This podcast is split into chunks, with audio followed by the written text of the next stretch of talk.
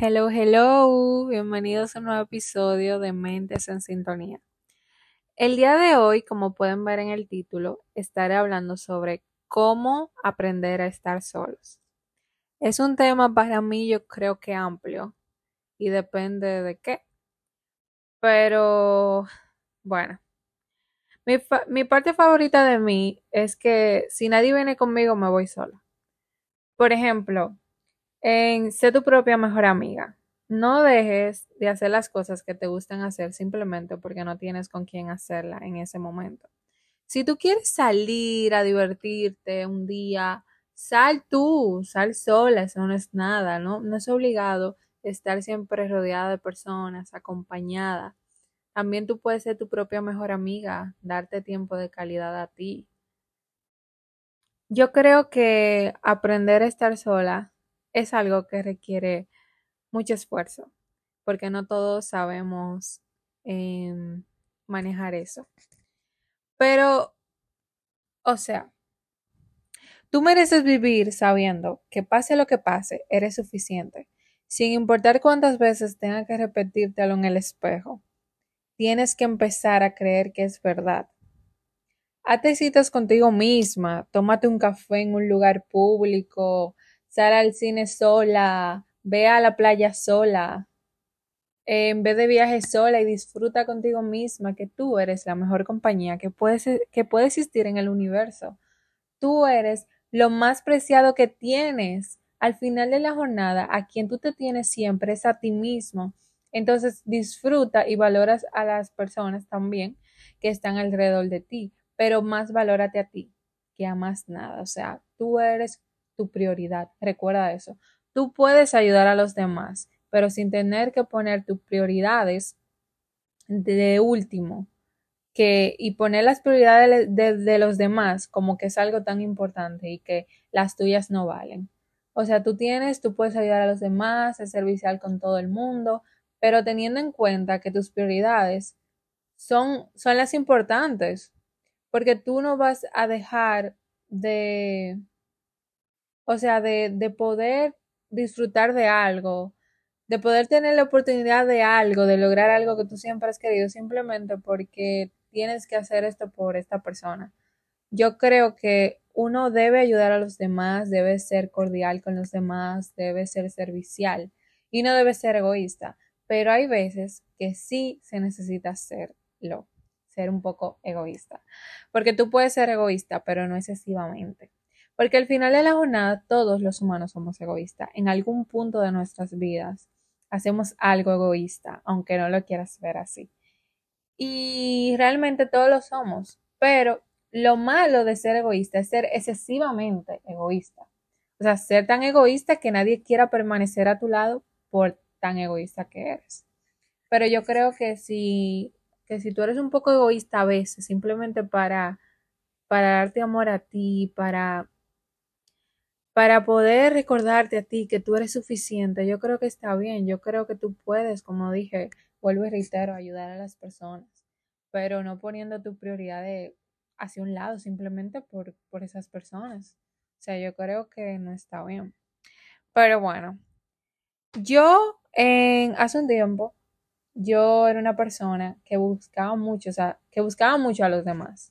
Yo como que decía, concho, en esta persona o sea, por ejemplo, mis amistades, yo, por ejemplo, siempre vivía escribiéndole, diciéndole, eh, hola, ¿qué tal? ¿Qué, ¿Cómo estás? Y eso.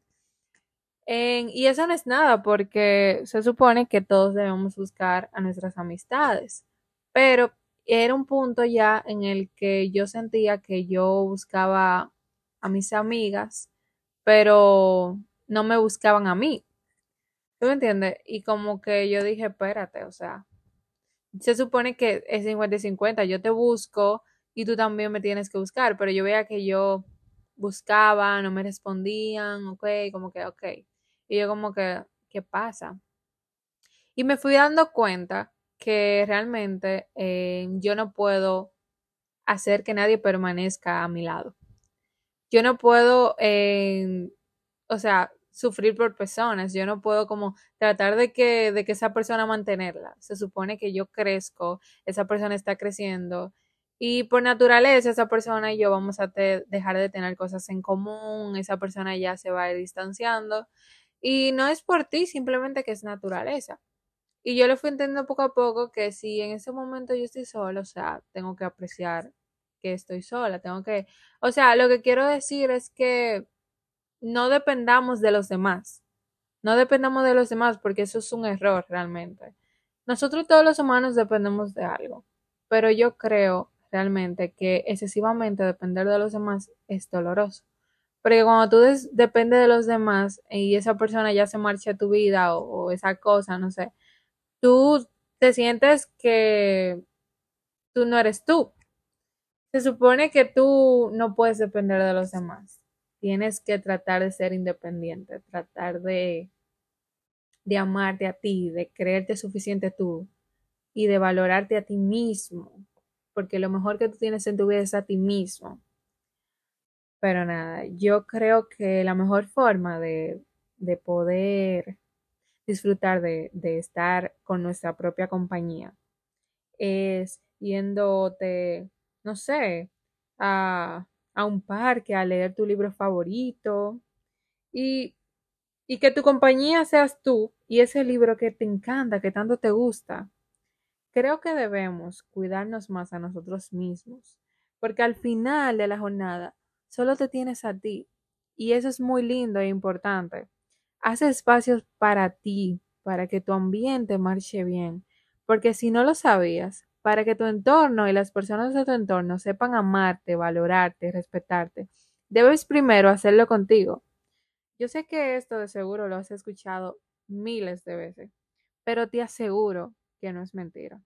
Porque si no te respetas, valoras, amas a ti primero, no sabrás identificar cuando no te valoren, no te respeten, te hagan menos, abusen de ti y de tu confianza. Por eso es tan importante aprender a estar solos, disfrutar de nuestra propia compañía, porque lo mejor de todo es disfrutar de nuestra propia compañía y poder amarnos en esos momentos que tenemos de, de poder disfrutar de, de nuestra propia compañía, poder apreciarlos y poder sentir, poder sentir nuestras emociones, poder decir, o sea, tratar de aprender a amarte a ti mismo, de, de, o sea, de quererte tanto, tanto, tanto, que nadie pueda venir de que, tú sabes, humillarte.